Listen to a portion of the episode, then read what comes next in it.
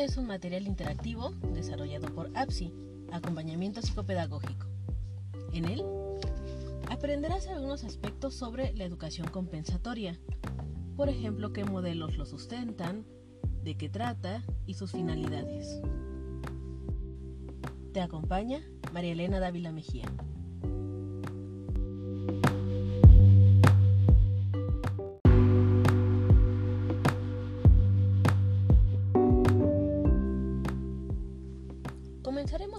A qué se refieren las clases sociales. Aquí vamos a encontrar indicadores, por ejemplo el trabajo, los ingresos, el estatus socioprofesional, la calidad de vivienda, entre otros. Actualmente, estos son los que nos van a ayudar a especificar la clase social a la que pertenece un individuo. También entendemos la clase social como un agrupamiento de personas que van a compartir los mismos recursos económicos. Podemos eh, incluir aquí también a las minorías étnicas, de género y por supuesto económicas.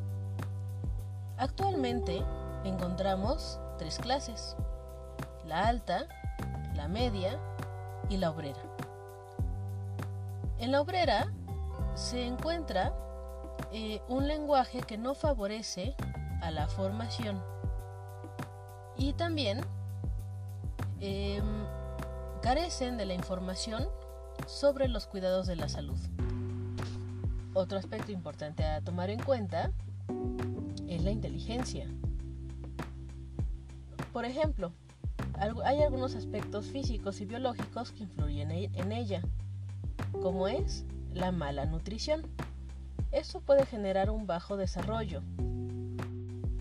Ahora bien, si yo cuento con un lenguaje o con un vocabulario amplio, más elevado en las clases favorecidas, esto me va a dar una mayor comprensión. Mientras que el vocabulario menos elevado, que se encuentra en las clases desfavorecidas, fomentarán la dificultad para leer y comprender.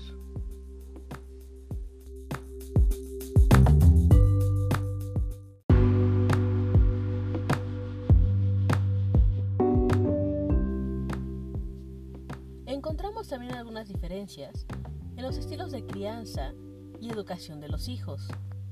Por ejemplo, en la clase, social media se encuentra más informada en cuanto a cuidados y métodos de educación. Tienen una mayor, mayor preocupación y eh, una mejor actitud ante la educación de los hijos. Hay mayor disponibilidad de recursos también. Hay mejores hábitos de convivencia. Por ejemplo, platicar con los hijos, e incluso el comer juntos. También encontramos algunas cosas asociadas a la cultura en la casa, como por ejemplo una obra de arte en pintura, en escultura, libros y música. En las clases socialmente desfavorecidas, se ha encontrado una actitud negativa a la educación. También hay un aprovechamiento insuficiente. Ahora bien, tengamos cuidado. Esos factores no son determinantes, sin embargo, influyen.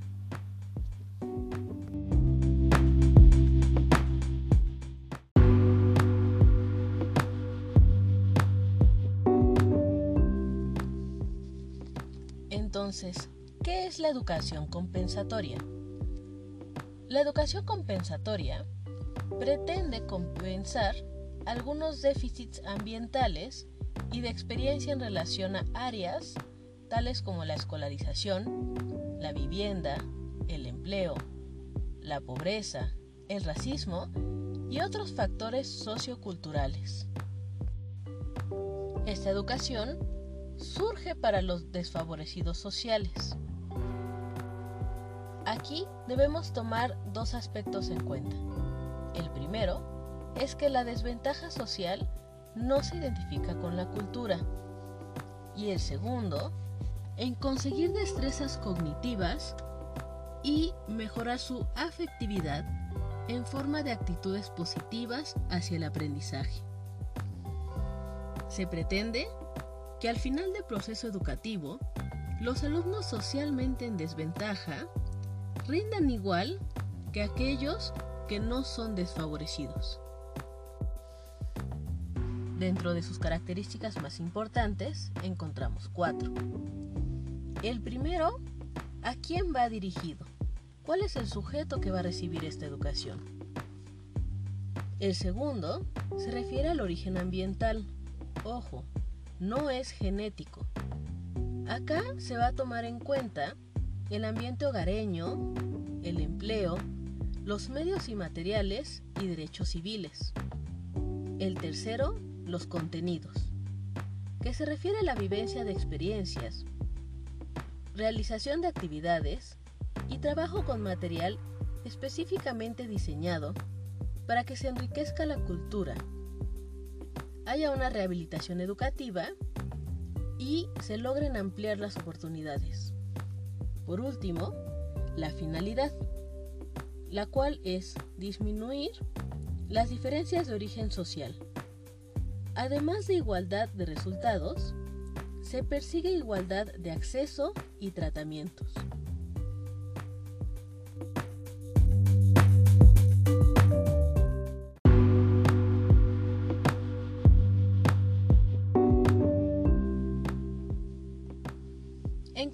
Algunos modelos que sustentan la educación compensatoria.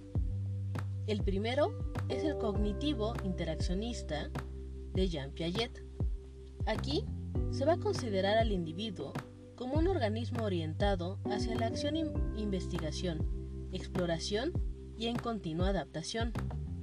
El aula se encuentra centrada en el niño, diseñada para la autoenseñanza y el aprendizaje por descubrimiento. El maestro le da estructura al ambiente, estableciendo centros de aprendizaje. También encontramos el modelo de estímulo-respuesta, en donde ubicamos a Skinner. Aquí, el individuo es un organismo pasivo, receptivo, y su conducta está condicionada por el ambiente. El niño recibe premios y recompensas, o consecuencias positivas ante una conducta, y la clase está centrada en el maestro. Encontramos también el modelo maduracionista del desarrollo, propuesto por Gesell. Aquí se considera que el hombre es producto de su herencia genética y después del ambiente. El entorno debe ser estimulante y rico, en donde el niño desarrolla sus propias capacidades. El maestro se encarga de reconocer los periodos madurativos, proporciona actividades y materiales apropiados para activar el aprendizaje. En la educación primaria, encontramos el Learning for Mastery de Bloom. Este está centrado en el dominio. Se diseñan una serie de elementos instructivos adaptables o susceptibles de acomodarse a las características individuales. Cuenta con cuatro premisas. La primera es definir el dominio. Esto es, comunicar las expectativas del aprendizaje. El segundo, planificar el dominio, que se refiere a anticipar problemas y anticipar soluciones. En tercer lugar, enseñar lo que hay que dominar.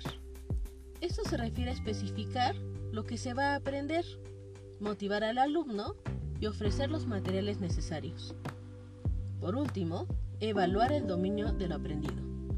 Acá se busca que el alumno compita consigo mismo, no con los demás.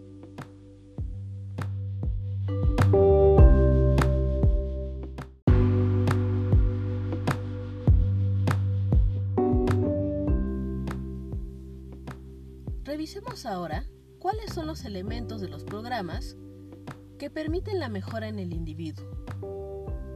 El primero es la precocidad de los programas. Eso significa que sean aplicados a tiempo. Se recomienda en los primeros tres años de vida. En segundo, la intensidad, que se refiere a una continuidad que no sea tan prolongada, que sea óptima. De aquí pasamos al tercero, que es la continuidad, que se refiere a que no haya pausas. Por ejemplo, propone eh, que estos periodos vacacionales sí tengan algún contenido académico. Esto para que el alumno no pierda estas, estos hábitos y estas actitudes ante el aprendizaje. En cuarto lugar, tenemos la intervención combinada de familia y el centro. En quinto lugar, la iniciativa del individuo en las actividades de aprendizaje. Acá retomaremos los modelos que se mencionaron anteriormente. Y por último, la enseñanza individualizada, altamente estructurada, que se refiere a, poner atención a las características individuales de la persona.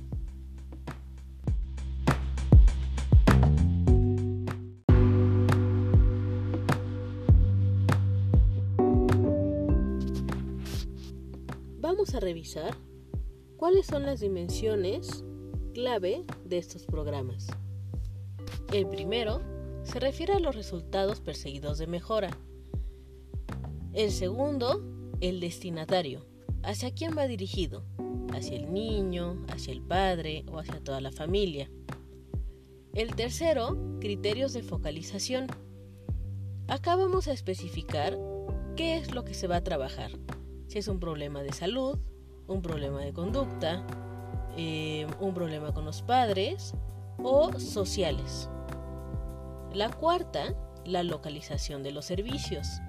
Esto es, si se va a hacer en el hogar o fuera del hogar, como puede ser un centro, una escuela o un entorno médico. El quinto tiene que ver con los servicios que yo ofrezco, si es un servicio educativo o de apoyo a la familia, relacionados con el trabajo.